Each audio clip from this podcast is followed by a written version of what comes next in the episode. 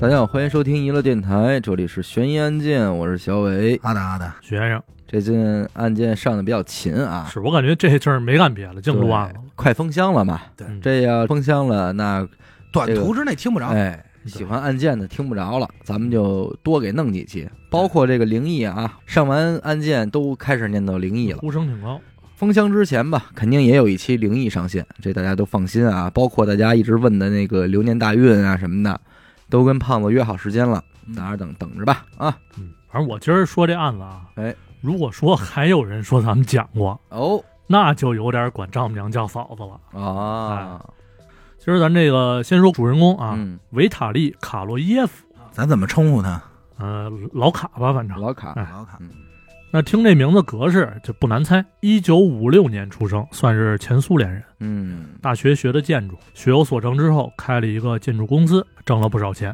九一年三十五岁的时候啊，才把这个婚给结了，一儿一女，嗯哎，算是美满幸福。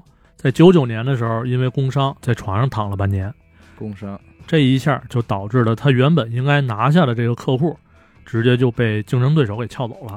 嗯那整个公司呢，也就陷入了经营困难的这么一个状态。嗯，没多久，公司就倒闭了，自己也背上了各种债务。公司刚倒闭没几天，就有一位住在西班牙的俄罗斯富豪嗯就点名要找这个卡洛耶夫嗯啊，说让他盖房子。其实说房子都说小了，应该叫庄园啊。反正从设计到施工连装修啊，就土建这一块的，，对一系列嗯都交给他了。给人弄一城堡。啊，反正总体算下来，这收益呢相当丰厚，不光解决之前的这些所有财务危机，剩下的还够吃好几年的。你瞧但是相对的，这么多钱可是有代价的。怎么讲？你不能说我去那边设计完了嗯就跑回家、等着这个施工队施工就得了，躺着嗯那那不行。嗯富豪有要求，卡罗耶夫啊必须亲自上阵，指挥监工，反正等等吧，那这不叫事儿啊，啊就亲力亲为嘛。直到所有工程结束。嗯反正当时计算出这工期呢，大概是两年。哦，也就是说，这两年啊，这个别的了，老卡就只能在这西班牙工作。嗯这有点像是那个郭德纲说脱妻献子对，说相声去。呃，老卡呢看着这合同啊，嗯这脑子里边想着媳妇儿孩子，嗯犹豫了半天，啊，实在舍不得媳妇儿孩子。越听越像啊。你托付给谁呢？哎，他又没什么朋友，嗯反正最终是把这活儿给接下来了。嗯咱之前说了啊，这个工作是两年时间嘛，但是偶尔呢也放个假什么的，他也有功夫回家看看。嗯那即便不回家，这两岁这闺女也是一天一个电话，嗯哎，这么打着，所以这一家人关系啊一直都非常融洽。这二年过得相当快啊，转眼就到了二零零二年六月份。该结账了，哎，这富豪家这大花园算是彻底竣工了。嗯老卡呢也拿到了尾款，准备回俄罗斯。嗯但是准备订机票的这时候一琢磨，说我都这么有钱了，我干嘛不让媳妇带着孩子来找我呢？对吧？咱嗯好好旅旅游，啊啊玩一玩，对吧？放松一下。然后他媳妇儿说：“那货可快回来了，嗯靠那背后垛上。然后就给媳妇儿打电话，他媳妇儿那边肯定没什么话说呀，直接同意了。主要是这仨孩子，这俩哪儿来的？嗯不是后边那一他一儿一女多一个嘛啊，啊，俩孩子啊，嗯直接就给同意了，近期的机票就赶快到这个西班牙一家团聚。但是做起来就没说的那么容易了。怎么呢？这段时间呀，正好赶上暑假，正好是西班牙这旅游旺季，哎，这机票可以说是一票难求。反正这事儿吧，一拖就拖到了七月份。二零零二年七月一号下午，这卡罗耶夫老卡正跟酒店下午茶呢。嗯。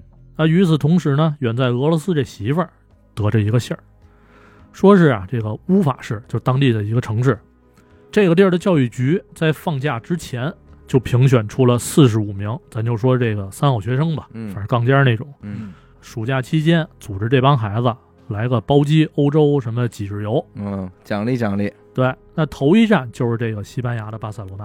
哎那四十五个孩子，这飞机也坐不满嘛，对吧？嗯所以剩下的座呢就对外公开售卖。老卡的媳妇儿马上就抓住了这次机会啊，就在距离飞机起飞前三个小时，直接抢了三张票，嗯然后就赶紧收拾行李出门。老卡打电话让他准备到机场去接机去。嗯那老卡听完就高兴了，这嗯挣钞票的事儿嘛，这下解决了。那下午茶也不喝了，赶紧就穿衣服出门奔机场去。出发，哎，这一道甭提多美，很快啊就到了机场。这会儿呢，距离飞机降落还好几个小时呢。嗯，那老卡呢就坐在这个接机大厅，一手捧着罐，一手拿着媳妇儿孩子这照片，就跟那傻乐。这老卡好歹也算是一俄罗斯壮汉嘛，对吧？一脸大胡子，他那儿给给一乐，给别人吓坏了。嗯？那，你也听娱乐电台的吧，反正就这么等呗，就从下午六点一直等到了十点多。按理说啊，这会儿应该是飞机降落的点儿了，嗯但是信息牌上呢显示就是还在飞，没降落呢嘛。老卡就有点急了，团聚心切啊，嗯就跟那儿犯嘀咕。但是一想到说这飞机也有可能晚点嘛，很正常。哎，就心说再等等，晚点也没办法。老卡呀，差不多每十分钟看一次信息牌，但是一直显示在飞行中，哎，一直持续到了七月二号凌晨一点多，嗯这老卡就坐不住了，心说你这叫怎么回事儿？那他妈飞机就算原地盘旋等降落，那也好几个钟头了，对不对？嗯对，就准备起身去找这个机场去说了说道。嗯，但是还没等他站起来呢，就听见接机大厅门口啊闹闹哄哄，哦呼啦超涌进来一帮人。这堆人呢，手里是长枪短炮、镜头，一看就是电视台、报社的什么记者呗。嗯那老海一看，得，那我估计这飞机啊，保不齐就给他们这儿哪个大人物让道了。嗯，然后就低着头跟那儿有点 消沉，毕竟也累了嘛。那突然一个话筒就出现在这个老卡面前了，哦差点杵嘴里。这是刚才那一堆人里边的一个记者，就过来采访这老卡。记者说：“说您好啊，你对这个事儿怎么看呀？”嗯，老卡琢磨一下，说：“我我不看呀，嗯有什么可看的呀不呀？认识他，啊，跟我又没关系。说你们啊，最好赶紧完事儿，嗯好让这个二九三七航班降落。嗯那记者听完这个，哎眉头一紧，嗯，说：“那对不起啊，对不起，应该是没人通知您的吧？没信儿，哎呦，好，二九三七啊，坠毁了。嘿，哎呦，我们也是得着信儿之后往这儿赶的。”老卡听见这话呢，想都没想，嗯当时就做回应了。你嗯，说放你妈的屁！嘿，你们家偷拍就算了，还他妈放上人了，嗯对不对？嗯因为他没听见这个嘛，搁谁谁也不信。对啊，就赶紧轰出去，滚滚蛋滚蛋。嗯等记者走了之后呢，这老卡才算缓过闷儿来，嗯一想这事儿就不对，就赶紧问这个咨询台嗯，问这航班情况。经过再三核实之后啊，最终的消息就是这个二九三七航班嗯，确实是坠毁了。其实早在几个小时之前，也就是说七月一号晚上九点三十五，在飞过德国边境叫乌柏林根的时候，嗯跟另外一架这个 DHL 公司就是快递嘛，运货的这么一个飞机撞上了，六六幺航班，在一万一千米高空嗯，相撞。嘿，二九三七呢是直接拦腰斩断哎啊，飞机就在空中直接解体爆炸了。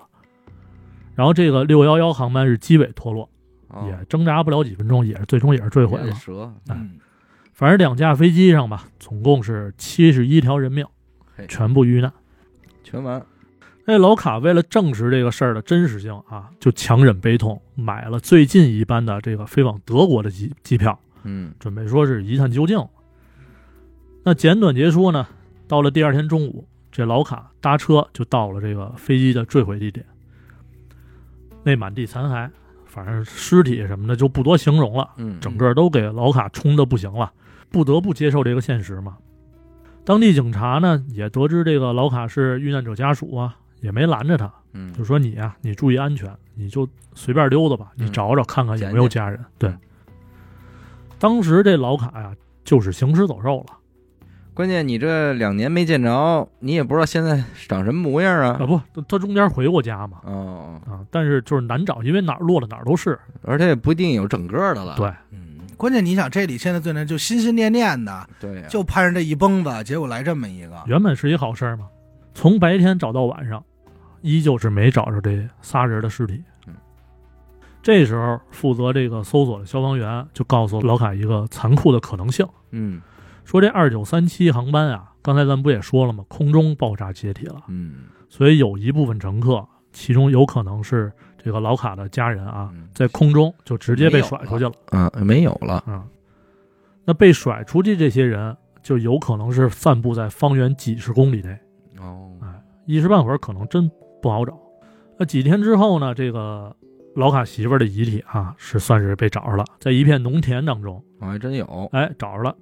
第二天呢，这个树林子里边又发现了老卡闺女的尸体，可能是因为这个落点的原因啊，嗯。就什么有树枝啊、松软的这个泥土啊之类的，导致这娘俩的尸尸体还算完整。啊，但是老卡这儿子就没那么幸运了，哎，被发现的时候是在一条水泥公路上。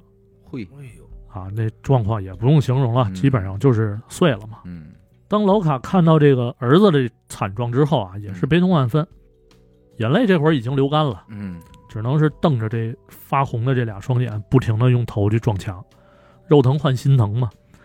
要不是工作人员拦着啊，估计老卡都有心把自己撞死。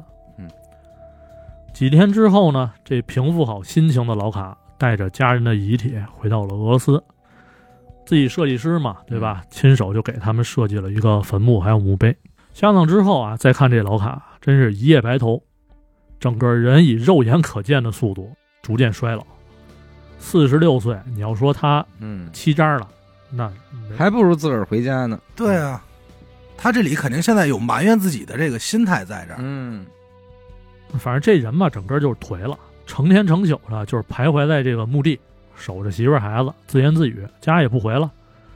就算是回家，你说睡个觉什么的，也不上楼，嗯，就是那卧室完全就不进了，找一面对了就，嗯找一厨房，犄角旮旯一怼就完事儿了。反正日子一天天过吧，这老卡呀也是从这个情绪当中慢慢缓和了。嗯，但是呢，他心里边又升起了一股怒火。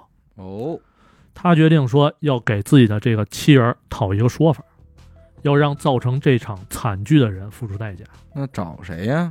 哎，就说到找谁啊，那咱就得看这场空难是怎么造成的呗。其实，在空难发生第二天啊，这个德国当地的调查组就展开了调查嘛。没用多长时间，这调查人员就统一了方向，嗯，这场灾难不是天灾，就是纯纯的人祸。怎么讲？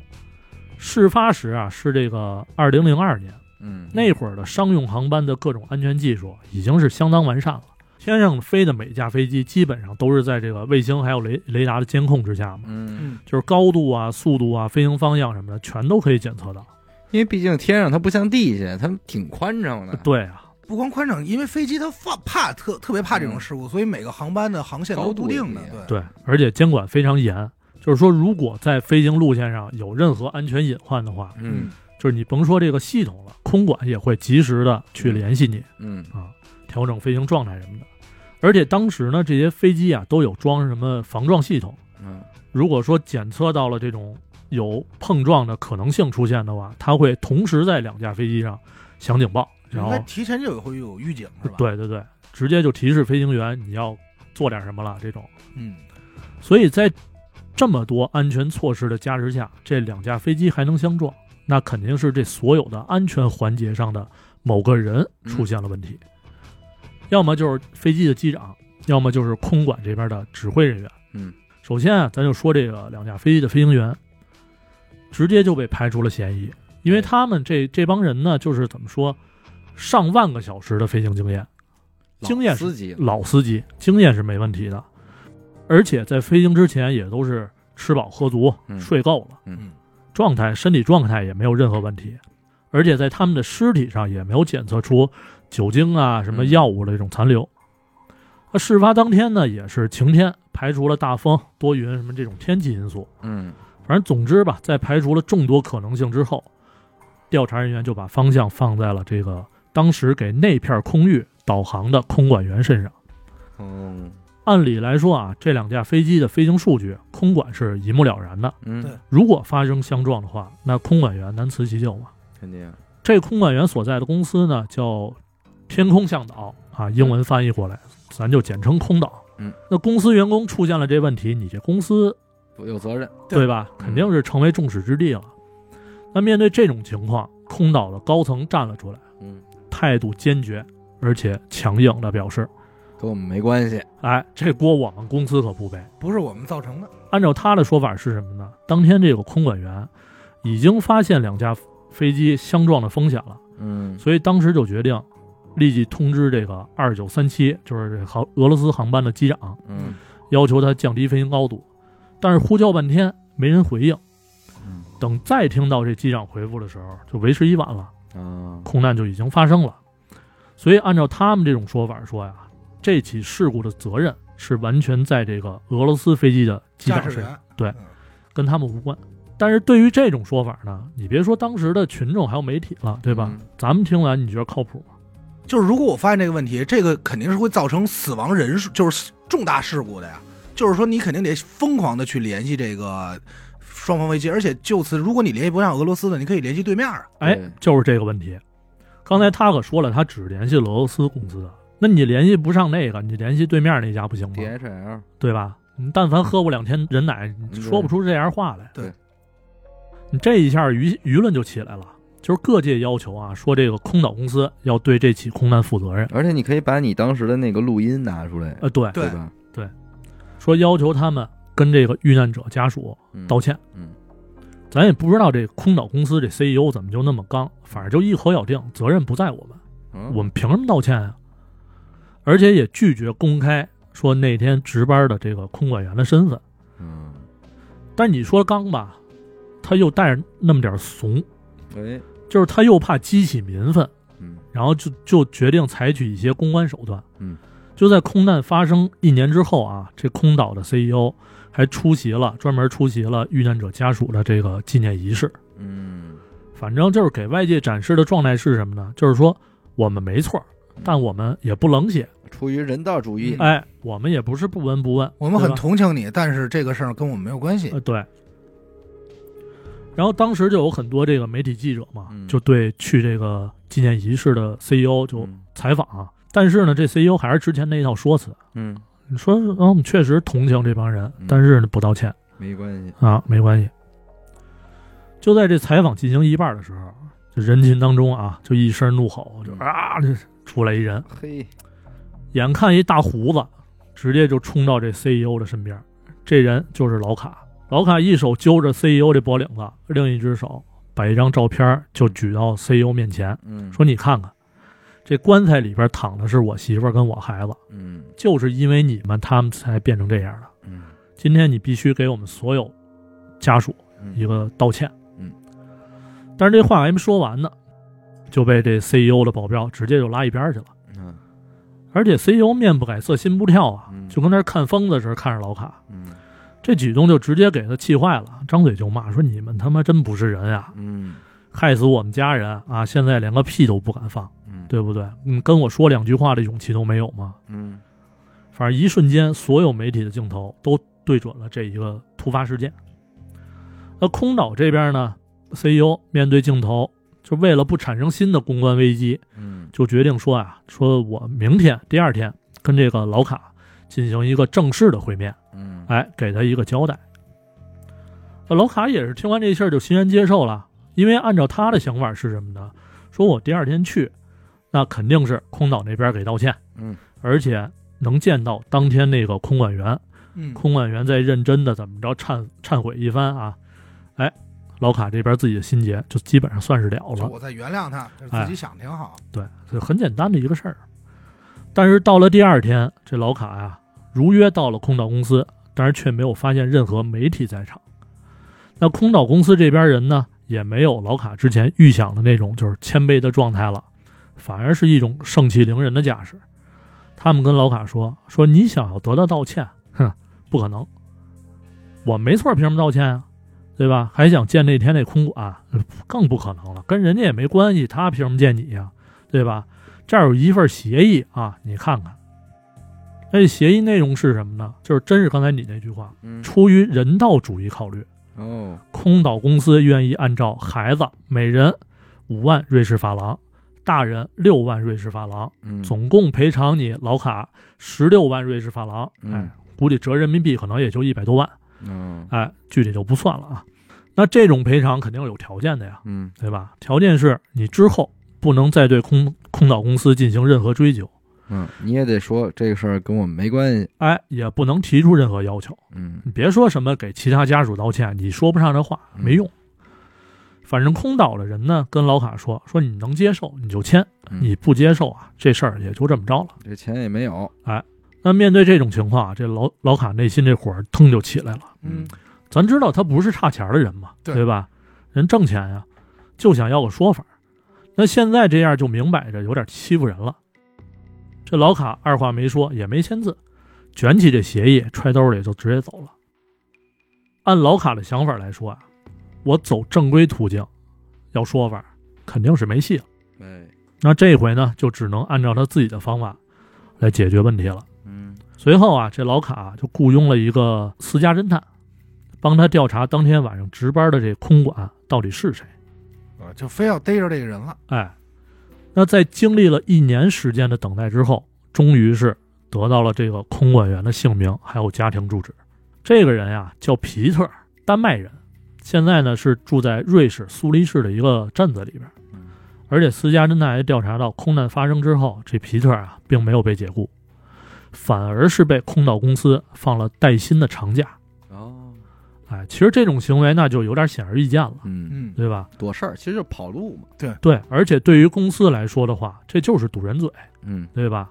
你说我用这种方式，我堵上你嘴，供你吃，供你喝，给你开工资，嗯，那你就不可能再去对外界公布任何真相了。对，那开过公司这老卡肯定也是能明白其中这门道啊，嗯就说这里边绝对有事儿。于是呢，在二零零四年二月二十四号，这老卡坐着飞机就到了瑞士苏黎世。下了飞机之后，老卡就买了一把能随身携带的短刀，哦，冷并兵器。哎，并且在皮特家附近啊租了一间酒店。办理完入住之后，放下行李，一刻也不耽误，就直接奔皮特家去了。到了私家侦探给的他这地址之后，他没有选择从正门进入，嗯而是直接绕到了后院，在院子里边找了一把椅子就坐了下来。这会儿呢，这皮特啊正跟家哄孩子媳妇呢，听见后院有动静，就出来观察。一开后门，就让这老卡大胡子吓一跳。嗯，但是皮特啊还算是相当沉着冷静，哎，就问这老卡：“你丫嘛呢？”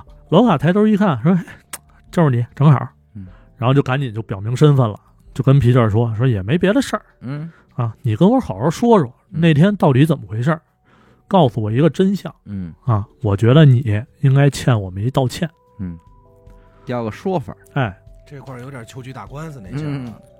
这皮特听完了呢，说：“说你跟这儿瞎白活什么呢？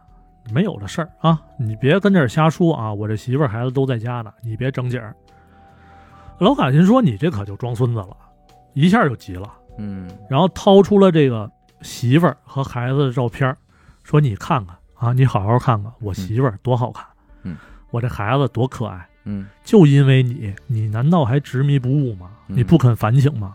兄弟，你好好想想吧，咱勇敢一点，对吧？站出来跟公众揭开真相，嗯这事儿你说得过去。”然后老卡一边说，一边就拿着这个照片往皮特脸上送。哦，想让他认清现实。但是啊，咱也不知道是皮特害怕，还是说真不在乎，嗯一把就把老卡手中的这个照片嗯给拍地上去了。嗯那看到从空中飘落的照片，老卡一下就联想到了当初空难发生时候，媳妇儿跟孩子从万米高空坠落的场景。那感觉上来了。对，啊，哎，眼看着照片落地上，在老卡心中就是五味杂陈，就好像这个家人们又经历了一次死亡。嗯这下老卡绷不住了，就只觉得眼前一黑，脑中一片空白。等再醒过味儿来的时候啊，这手中这刀已经插在皮特这胸口里了。我，他这这哎，那这一幕呢，就被房间里边这个皮特的媳妇儿全都看见了。嗯那老卡也是怎么说呢？你不你不能说他慌，但是他又有点紧张，那可杀人了吗？哎，就跑了。回到酒店之后呢，这老卡呀就开始睡觉，一直睡到第二天，警察敲响了房门。那肯定啊，您也不跑，这不哎等着呢吗？老卡开门之后，第一句话就是说：“你们来的可真慢。哦，我都睡一觉了。哎嗯”反正甭废话了，这老卡肯定是被逮捕了嘛，嗯直接就以谋杀罪名给起诉了。嗯，刚开始啊，啊这法院也不确定说老卡这精神状态能不能接受审判，嗯然后就找了一个评测专家。因为老卡在这精神病院里边呢，反正也什么也不干，也不说话，成天就往那儿一待。嗯然后专家就说呀，说这常规的什么谈话呀、做题呀这种方式可能对他没用，然后就准备用他自己独创这个方式，给这个老卡进行一个评估嘛。他用什么方法呢？就是下国际象棋，嚯，哎，挺新鲜的。反正这专家啊，反正他觉得自己这棋下的应该是有一号的，还不错，哎，随随便便这么一下就能呃评估出一个大概来。就是找辙陪让人陪着下棋嘛。其实可能是一棋腻子，对，棋篓子。但是啊，面对老卡这专家，连输了二十盘。嘿，嚯，当时这专家就立刻啊向法院申请，嗯，说这老登没问题啊，没问题那，肯定。审他。于是呢，就在这个零五年十月二十六号啊，又是这天，瑞士法院认定了这个老卡谋杀罪成立，嗯判处了八年监禁哎。反正对于这个判罚，咱不我觉得不用多讨论，各地法律不一样了。对对对，但是后来经过上诉啊，这法院认为老卡在行凶的时候，整体的精神状态可能因为当年这个事故的创伤，嗯，处于一种不稳定的状态，那他多少会情绪有点波动哎是一定的。所以认定他没法承担全部的刑事责任。嗯于是呢，在两年之后，零七年，这个老卡就直接被释放了，嗯遣返回了这个俄罗斯。那跟一般这个罪犯不同啊，老卡是从入狱，不管是监狱里边的人还是监狱外边的人，老卡都被称为英雄，那肯定。嗯，嗯，而且受到了不少人赞扬。嗯回到俄罗斯也是，甚至于有群众高举鲜花，迎迎接老卡回家。哎，更牛逼是什么呢？是老卡后边还被任命为了当地的建设部长，哦，直接当官了嘿。但是说到这儿啊，咱还是得说，有人赞同，就肯定有人反对，对吧？那些反对的人呢，就提出了一个异议，嗯？说老卡这种私刑式的复仇行为，到底应不应该被赞扬，嗯对吧？而且被他杀的那个人，真的是整个空难的始作俑者吗？嗯，哦，这个是是有真相的，是吧？对哦，事故发生的四年之后，就是零二年往后零六年，嗯嗯，事故调查组才算是把整个空难事件调查清楚。哦，那要这样的话，这老卡确实有点着急了。对，就是官方其实还没有给这事儿定性呢。，对，嗯，他是在零零几年，零四年吧等于，他等了没两年，他就干了这事儿了。对，对就杀人了。二零零二年七月一号晚上七点钟，这个皮特啊，还有另外一名同事到了这个空管值班室。那按照国际规定啊，空管室任何时间必须有两名及两名以上的空管人员进行工作，嗯，这才算是合规的。那那由于夜间的这个航班不多呢，所以当时这个空岛公司也就仅仅最低限度派了俩人跟这儿值班。那这俩人啊，在各自的工作岗位上安排好工作之后，嗯哎，这皮特这同事挺逗，伸一懒腰，嗯跟他说：“说我有点累了，我先睡会儿。嗯，”其实这种就完全违反这个安全法则嘛，对吧？违反操作行规。哎，完全不允许的。但是呢，由于晚上工作相对轻松，好多工作呀一个人干也是没什么问题，嗯所以这种就是工作模式吧，就一人工作一人休息这种模式，就基本上成常态了。就是一个不成文的规定嘛，大家都这样。规则。对，没什么大事儿，反正也习惯了，而且就放松。而且当时他们这公司的领导对这事儿也是见怪不怪，睁一只眼是闭一只眼了。哎，没错。于是啊，当天晚上，这个皮特就开始在两个工作台之间就来辗转腾挪，来回游走。哎，那对他所负责这个空域的飞机进行调度嘛。嗯但是刚工作没多久，这空岛公司的维修部门来了，他们决定啊，说趁这个晚上航班不多，我们准备对这个系统进行维修和升级。嘿，这就导致了什么呢？嗯导致了皮特使用的这个电话会被切断，哦啊，而且一些预警系统可能会发生故障，甚至于失灵。嗯因为是不同的部门了嘛，维修部门整个部门下的命令啊，那皮特算一小员工，他也说不了什么，嗯，就只能让人家干呗。而且这个时候，就算那个同事醒着也没什么意义。这时候谁也解决不了问题了。对啊，你就那你维修呢？你什么时候维修，他也没辙呀。呃，不是，他会有一些另外的途径，但是嗯相对于复杂点儿，嗯啊因为另外一同事就直接睡了嘛。皮特说：“那人人也能干，嗯就没叫他。”对于皮特而言吧，就有点麻爪，因为之前的状态是什么呢？就是我摁一个按钮，打一电话，什么问题基本上都能解决。嗯，嗯但是现在啊，就变得比较复杂了。它本来就在这两个台子之间来回倒，嗯。现在又加上了一些复杂的操作，嗯。又得看图纸吧，看屏幕吧，看雷达，图吧，哎，嗯。反正整个工作状态就是基本上就是手忙脚乱。嗯，然后就是这段时间啊，嗯。这个皮特负责的空域范围就开始热闹了，哦，不停的有飞机飞进飞出，甚至于还有一架飞机已经进入了这个降落程序。嗯，按一般情况来说，就是飞机在起飞跟降落的时候是最容易出危险的。对呀，所以呢，这皮特也把他主要精力都放在了这架降落的飞机上。啊，哎，一下就给牵制住了。他当时啊，只能是时不时的看一眼自己那台子，嗯然后呢，又专注于这个飞机降落这边引导嘛。嗯但是这时候一个细节就被他忽略了，嗯就是在他工作台子上那个屏幕上，二九三七航班跟这个六幺幺航班这俩小白点儿已经开始越来越近了。嗯，其实他如果要当时发现的话，还来得及，嗯但是忽略了嘛。但是这一幕呢，已经是被德国的一个机场塔台发现了，哦，因为所有人都能监控嘛。但是呢，德国这个塔台是没有权限指挥这俩飞机的，看着跟着急，对，因为不在他的区域。然后这德国这边这个工作人员啊、就赶紧说给皮特这儿打一电话，因为都通着嘛，嗯对吧？之前不是说维修嘛，电话线给切了，根本打不进去。联系不上，哎，所以就是干着急了。等皮特指挥完这边降落的飞机，再回到自己这边一看，也瞬间发现了不对劲儿。哎，两架飞机之间距离已经相当危险了。嗯然后这皮特赶紧就用这个不太稳定的啊这个无线电，嗯就联系二九三七这航班，俄罗斯那边的，嗯，让它降低飞行高度。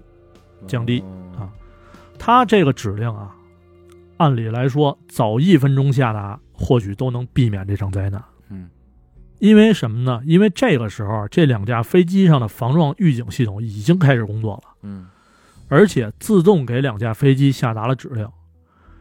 预警系统说什么呢？说让这个六幺幺航班嗯降低飞行高度，嗯，二九三七航班提升飞行高度。，对，这不就错开了吗？哎，这是它系统自动的一个指令，就是说机器给的。也就是说，我明白了，如果按照系统指令来说，实际上也能避开风险完全能避开，没问题。啊。就是如果说它不听人指挥的话，是完全可以做开的，没问题的。嗯，但是坏就坏在哪儿呢？坏在各国之间的制度不同。哦，这俄罗斯航空要求什么呢？就是当机器指令与人工指令冲突的时候，要服从人工指令；啊，其他欧洲国家是服从机器指令。哦，哎，反正你就想这场景吧，这边机器指令下完了，嗯。六幺幺降低了吧，二九三七升高了，都说完了。嗯，但是这时候二九三七这边传来一句降低，皮特这边一说，哎，相当于他去找那个六幺幺去了，这一下这俩人都降，那不等撞等什么呢？得，这就有点像咱骑自行车有时候逆行，嗯对对象来你往左，说，我往右，对逻辑上的，但为什么能撞上啊？就是我也想往左，你也想往左，越到面前越分不开了，这俩人。嗯对呀、这两架飞机在碰撞前四秒嗯才算是能看清对方，哦哦，因为晚上嘛，而且可能也不是那么明显啊，咱不知道，没没没开过飞机，不知道什么视觉啊。嗯嗯即便是进行了这个紧急规避动作，但是为时已晚，嗯反正一眨眼的功夫，这俩飞机就直接怼一块儿。其实这个皮特啊，怎么说呢？就是虽说是他是空难当中众多环节当中的一环嘛，嗯但是相对于空岛公司这种安全漏洞而言，我觉得他也是一受害者。嗯不少群众也替他喊冤。因为那还有一睡觉的呢。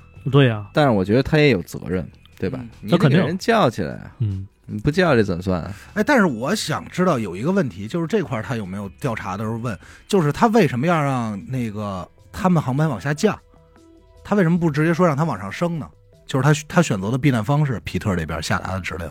就比如说我这边跟二九三七说完了，你下降，我嗯那边还没跟六幺幺说你升呢，嗯俩人就撞了，嗯对吧？有可能是就是一瞬间的事啊，儿。有也呃也有可能就是他在他在那儿，因为人家保不齐能看见高度嘛，嗯，对在他来说，没准他的他认为高度可能下降会更容易避开，对，也有可能啊。而且而且皮特这边他是听不到飞机上这些预警去怎么操作的，嗯明白了，嗯。反正之后吧，这个空岛公司有八名管理层人员是直接被告上了法庭，嗯然后分别被指控犯下了七十一起过失杀人罪，因为两架飞机加起来七十一条人命嗯。但是这八位呢，再次使用了这个甩锅大法，把责任全推给了这已经死了的皮特。啊，反正最终的这个判决结果也也是给判了啊，但是不尽如人意，嗯四个人无罪释放嗯，另外四个人三个判一缓一，嗯，相当于没事儿嘛。最后一位交了二百美金罚款，没事儿了。没事儿了嘿。肯定是甩锅，但是你要说全是皮特的责任，这个也可以理解。只不过我是觉得你这么大的一个公司，你以这种方式去处理这件事儿，它不是你该有的这个风度，对，对吧？你还不如第一时间就站出来说我们的失职，因为嗯你说维修部也好，或者怎么着的，这个这些事儿导导致乱呢，导致了这一场悲剧。就是你别说你空岛这么大公司了，嗯，你娱乐电台咱也不能这么干，也不能不能 不能。你不能瞎甩锅。可因为他们可是欧洲的一些就是私营还是怎么着你，是一公司，对，不是你再怎么样，你管的是什么事儿啊？你再怎么着，你有七个高管呢，对啊，咱们电台有也有七个主播嘛。对，这判决下来了嗯，公众肯定不干呀，是，舆论一下又起来了。最终，空岛公司，哎，这会儿耍一心眼子还耍心眼，啊，选择公开道歉呀。嗯这时候就说什么呀？说我们公开道歉了，嗯而且对这个遇难者家属进行经济赔偿，嗯。这这样才能把这事儿给压下去。早干嘛来着？哎，不然的话，那以后人家这个乘客人就说了，如果你们这个采用的是空空岛这个，我就不做呀。我就不做。你就想，就像他们这种，出了这种事故，管理，尤其这应该算是管理层的事儿吧，对对，往对吧上？找，而且你又不道歉的话，所有航空公司都可以不跟你合作，嗯你这公司就废了。嗯嗯。咱再说回来，这老卡这儿啊，判完了之后，老卡也得着信儿了。然后在听完这些消息之后呢，季姐进行了自己一番言论啊，嗯记者有采访他，他说呀，说这皮特啊就是一傻子，嗯，原话啊不是说我不尊重死者，嗯就是反正按他这性格，可能说的比这还难听。嗯他说如果当初这皮特聪明点儿，在我找他的时候，能邀请我去他们家坐坐嗯啊，诚恳的聊聊这个事儿，嗯，对吧？可能他也不会死。嗯，那这话说的不对。那你这人家也是个人，你你你都你他妈都给人杀了，你能说这事儿对？，反正就是一面之词嘛，嗯对吧？？嗯然后还说呢，说他难道就没想想他媳妇跟孩子吗？对吧？嗯如果好好聊聊，那他现在保不齐就是拥有完整幸福的家庭。嗯因为我不在乎啊，我不在意别人叫我杀人犯、凶手，我什么都没有了。嗯嗯我唯一能做的就是我想捍卫我家人们的尊严。嗯反正他这套个说法嘛，啊，对，就是讨个说法。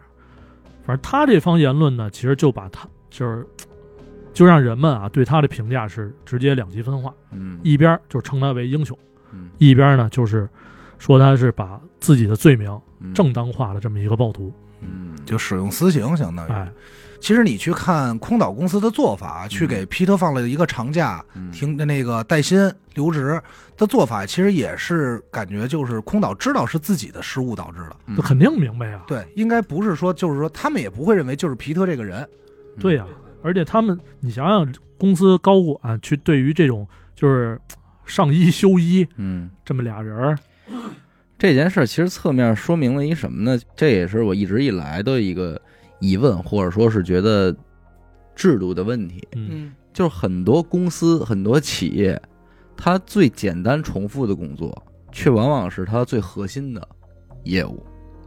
而怎么讲？而就比方说这皮特干这活儿啊，嗯，你空岛公司干什么的？你就是这空中的，咱们说是啊导员航对明白指挥员导航明白。嗯对吧？可是呢，你的这些高管可是不是亲力亲为的，嗯你们家是做着指挥的，嗯，部署工作的，对。但是往往可能在一线干这些核心工作的人，他又不是一个说有多高的薪资，会受到多高的这个，我明白。就甚至于换句话说，就是责任感有那么强。也，对他有很很强的这种素质去做这个事儿吗？嗯嗯，咱们生活中最显而易见的是什么呀？保安。啊，其实保安这个事儿可大小可大可小，可大可小，可大可小。咱现在您出门看看，对于上方给他的这个命令或者什么，他其实也没有理解透彻，但是他却能执行这个事儿。然后来的这个人呢，你从那儿经过，不管你是谁，不管你有多急的事儿，他完全 get 不到你的这个点，他就能管理你，你还就必须服从。嗯，所以往往有些时候的这个，当你的核心的这个事儿被一些基层人给管理的时候，就是容易出这种乱子嘛。对，你这么大的一个公司，最后落落谁落埋怨？皮特落埋怨。可是你说皮特，咱们说实话啊，如果我是皮特，可能我也就这样干了。就是说我这同事关系都不错，对呀、就我一正常上班的一天嘛，因为是这样，从人情上咱不能理解吗？不就是咱们平时老百姓上班这趟吗？等你对歇歇会儿我来吧。嗨，算了，我也别叫他了，我就自个儿。对，问题是您上这班不是这么回事儿。我是一大夫，我做手术，我跟这保洁关系不错。你帮我做会儿，你得得得，你给我拉一刀去吧，我先睡会儿。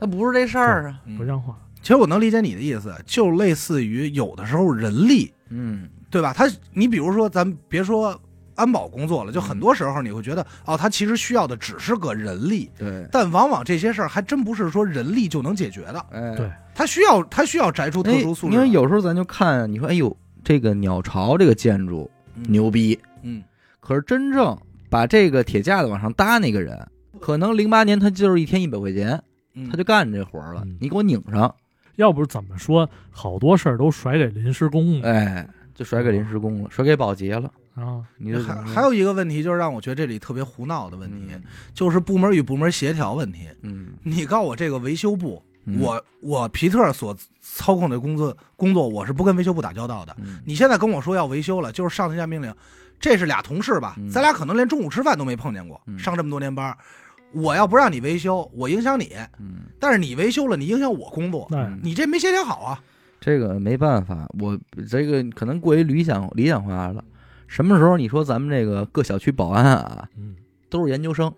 老刘那个事儿，老刘来咱们这儿做客，说他自个儿开超市，啊，雇一个这个收银员，对，人家扫他烟，嗯，黑吃黑给弄走了吗？给给给开着走了，你不知道啊？对呀、但是你你怎么知道？你那啊，我他上一夜班八小时，好，第二天我盯着我盯着他，我第二天翻监控翻八小时，那我白天八小时什么都甭干了，要不你就在边上盯着他，那你请他干嘛来？那着？要不就自己干你自己干呗，对，你这这这不是一个道理吗？嗯。这都是应节吧？哎，反正说句再说句题外的啊，嗯。就这个事儿呢，是后来在俄罗斯还有美国都被改编成了电影啊。啊。俄罗斯那边叫什么“不可原谅嗯”，反正应时应景的啊。嗯美国那边呢叫“空难余波嗯”，啊我是没看啊，但是好像说是零一七年上的嗯，啊。然后这个主演呢是施瓦辛格，嗯，他反正我觉得老卡这个呀，也不用冲，也不用说是评价的太高，多太高，嗯，对吧？情感上能理解，对。但是这事儿呢，我觉得还是莽夫一个莽夫的行为，草率的行为还是那样，，还是这句话，就是杀人还是不不对的肯定杀人是不对的。其次是什么呀？这事儿没尘埃落定啊，这么大的一个空难，终归会有人负责的。对如果空岛不负责，那就是航空公司负责，总会有人负责的嘛。你着什么急啊？对你就是急于得到一个这个负责，然后还有一点是什么呀？就是我一直很很好奇的，因为我在我的认知里，可能我认知比较浅薄啊。中国应该好像没有什么私家侦探，甚至于有哎咱咱也不知道有渠道啊，没有没有就是可能有偷摸干的嗯。就这个事儿，我也有一个问题，就是你说私家侦探这里背不背皮特死的锅？嗯，对，提供了姓名、地址这一系列嘛。老卡找他去调查的时候，目的是什么呀？老卡，我可以完全跟他说，我目的我就想跟他谈谈，我特真诚。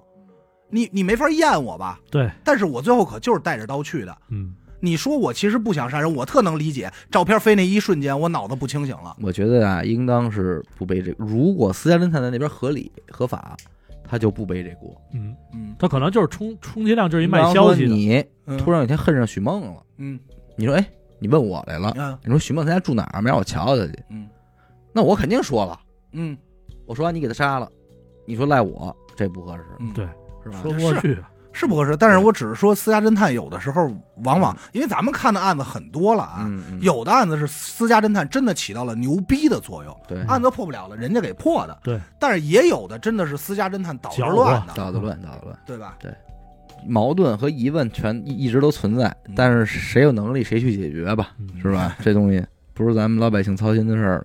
就从这事儿里啊，咱还是得明白一道理，就是你跟这个着不起这急的人啊，你就别着这急。嗯比方说啊，咱们这这个前段时间看到的就是呃，人老百姓跟保安理论政策，嗯，这就是找错找错人了。找错对象了。虽然确实你能接触到的只有他，嗯，但是他就唯独唯独你接触这个他就不懂。换句话说，人家也就是拿这钱干这活嘛。对对，就直接听命你。说不清这个官司，秀秀才遇到兵，这说不清这个，你就先不说对错，就是先别给自个儿气着是是第一位。外卖、快递嗯和保安，然后你又跟外卖、快递这儿较劲，为什么不能给我送上来？然后又变成了你跟保安这边一个去交流，快递外卖跟保安这边儿对，一下就变成三方打架了。对，其实就是为一盖饭的事儿，所以也没必要对，。实际上可能就是一个盖饭的事儿。行吧，感谢您收听娱乐电台啊！我们的节目呢会在每周一和周四的零点进行更新。如果您想加入我们的微信听众群，又或者是寻求商务合作的话，那么请您关注我们的微信公众号“娱乐周告”，我是小伟，阿大，徐先生，我们下期再见。拜拜拜。